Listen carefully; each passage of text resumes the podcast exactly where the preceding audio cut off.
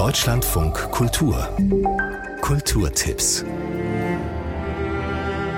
In dem neuen Kinofilm The Zone of Interest spielt Sandra Hüller Hedwig Höss. Und Hedwig Höss ist glücklich. Das ist unser Zuhause. Wir leben jetzt so, wie wir uns das immer erträumt haben. Sie zeigt ihrer Mutter den Garten, wo die Blumen prächtig blühen und die Kinder glücklich spielen. Mal im Ernst, ich meine, das hier alles zu haben, da bist du aber wirklich auf den Füßen gelandet, mein Kind. Nur Hedwigs Mann arbeitet viel, klagt sie. Außerhalb ihres idyllischen Zuhauses, ganz in der Nähe, liegt die Hölle auf Erden. Und verantwortlich dafür Hedwigs Mann Rudolf Höss. Ich habe gehört, dass Himmler es Aktion Höss nennt. Ja, das ist doch wunderbar. Ich war zu sehr damit beschäftigt, mir zu überlegen, wie ich Allen Beiser vergasen würde. Es ist schwierig, logistisch gesehen.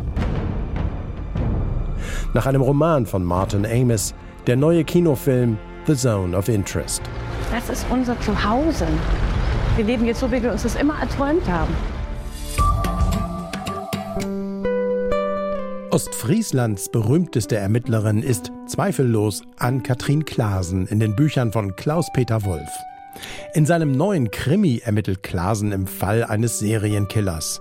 Die Gefahr kommt getarnt als harmlose Urlauber nach Ostfriesland. Doch der Killer weiß es besser. Er glaubt, die Menschheit retten zu müssen. Beim Schreiben schlüpft Wolf regelrecht in die Rollen hinein, erzählt er. Ich versenke mich so sehr in meine Figuren und sehe aus ihrer Sicht die Welt. Zum Beispiel, wer von meinen Leserinnen und Lesern hat die Welt schon aus der Sicht eines Serienkillers gesehen? Ostfriesenhass. Die Lesung mit Klaus-Peter Wolf. Heute 19.30 Uhr im Franz in Aachen, morgen in Schwerte, danach in Wilhelmshaven und Kiel. Ein armer Kaufmann verirrt sich in den verzauberten Garten eines Schlosses und pflückt eine Blume. Als Entschädigung soll seine jüngste Tochter fortan im Schloss leben, verlangt der in ein Biest verwandelte Schlossherr. Das Musical Die Schöne und das Biest ist heute Abend in Bitterfeld zu erleben.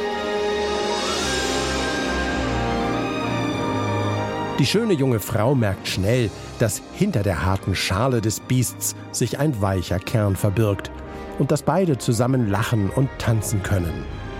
Die Schöne und das Biest, das Musical, heute 16 Uhr im Kulturhaus in Bitterfeld. Weitere Stationen sind Hildesheim, Langenhagen und Wolfenbüttel.